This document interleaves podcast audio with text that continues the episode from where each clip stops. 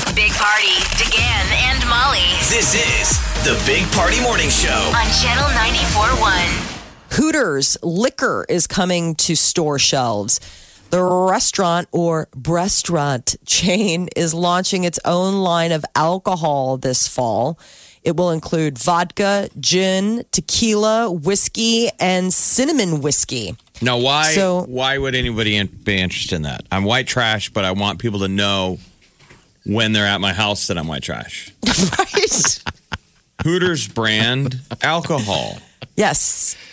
Wow. They were initially created to be served in restaurants, but then some retail stores will also be on board with selling some of the bottles. Wasn't that the story that millennials are killing Hooters? Like they don't because they don't go to restaurants. They don't go Yeah, Oh, to those places. man, they just don't go. to go. restaurants. Why not? We don't really. We only have the one Hooters in Council Bluffs now. That's the closest one. There's none in in Not in Omaha, Omaha at least. anymore. Yeah. Twin Peaks, is that still up and running? Oh, yeah. Twin Peaks is still going. It's like the new Hooters. It's I mean, there's Twin Hooters, there's Twin Peaks, there's that tilted kilt, but we don't have one of those. No, we don't have one locally. I here. don't think. But I'm saying like restaurants, like nationwide. Those are like the three. Do you find it tentpole weird? uh, Ones. What's your guys' opinion on this? If you go to like uh, um, one of those restaurants and you take the photo with the girls, do you find that weird?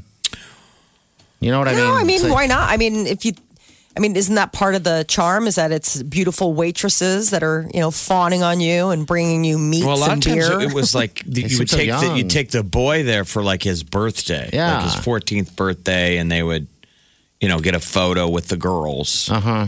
Twin Peaks girls. oh my gosh. I What? just can't even imagine doing that. That what- Come on, son, let's go to a restaurant. You're 14 now. You- Well, it's just I a know you like restaurant. ladies. well, just we a had a restaurant. t- there, there's is, is isn't there still a tilted kilt in Lincoln? Oh, is there? Re- I, I have no idea. Uh, really? Okay. Now I know where to go. Uh, for Or some we tempted- did have one. I don't know. I mean, here, here- here's a headline from the Lincoln Journal Star okay. in April of this year: Jury awards former tilted kilt server 1.4 million dollar verdict. For what? Wow. over manager spying on her as she changed clothes. How dare Gross. you? The Lancaster County jury has awarded a former server a million four in a judgment against the local Tilted Kilt pub franchise. Really? What a creepoid. You don't do Oh my that. gosh, seriously. What kind of I thought that Weirdo was the you- job interview. when can you start? Now take your clothes off. Wait, No, this what? is part of the interview. You're hired. Never Weird. mind. I was just calling about um, you were kind of wondering why millennials don't want to go to like Hooters and stuff, and why those places are kind of dying off. And Yeah, it's well- really because I don't want to hang out with my dad. Okay. Oh. That's a good reason. Wow. They are kind of dad res- dad restaurants a little bit 'cause Yes.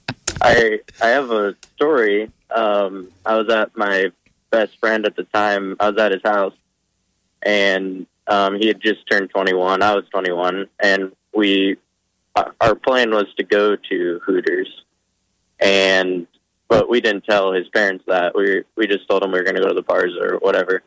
And as we were leaving, his dad told uh, my friend's mom, like he's like, "Yeah, I got to run to the store really quick." Uh oh. And so we're at Hooters and we're sitting in a booth and we have our back to this guy um, that's talking like super creepy um, to the waitress.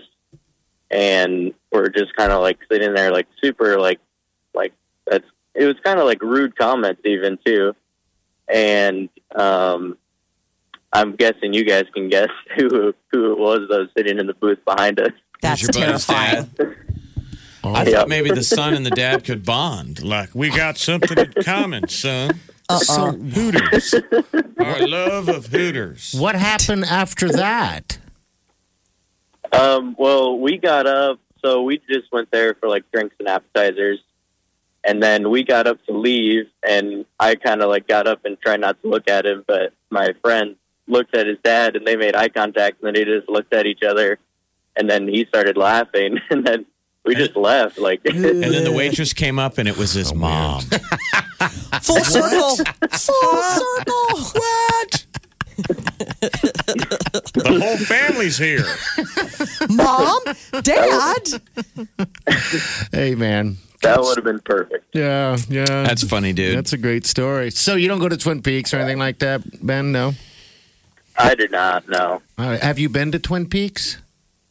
I have. Yep, the one Okay. on Maple. I've been a couple times, but Yeah, it's kind of I don't almost fa- really. It's just a lot of guys watching sports. That's all it is. And you see guys Yeah. and their girlfriends, and they got good food. I- I'll tell you, I never was thought I'd be a Hooters guy, but I worked at a radio station in Lincoln years ago, and the Yeah. Hooters down there used to be really popular. Mm-hmm. So it's crazy as this sounds, it was sort of like an Applebee's. It was like a family restaurant. Yeah. always packed You bet. Wow. with Yeah. families.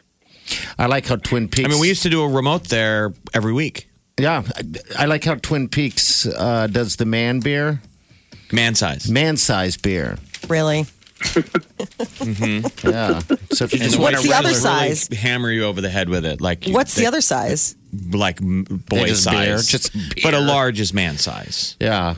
so That's the where they waitress get you. waitresses will go, "Do you want another bar?" And you'll be like, "Okay, man size or like little boy size."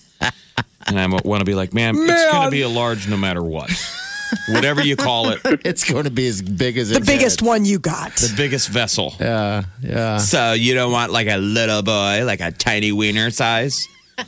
No, I want to upgrade from what I live with all the I mean, time. it's branded perfectly, so no one will ever order anything You but a damn large. large. Yeah. you, you always get the big beer. Hey Ben, thanks for sharing. We appreciate your call, man. yeah, of course. We'll see Thank you. you. We'll see you at Twin Lakes, not Twin Peaks later. Twin Leaks. Not Twin Peaks Twin later, Lakes. okay? All right, see you, man. All right, 938-9400. Uh, it's into the show. This is the Big Party Morning Show. on Channel 94.1.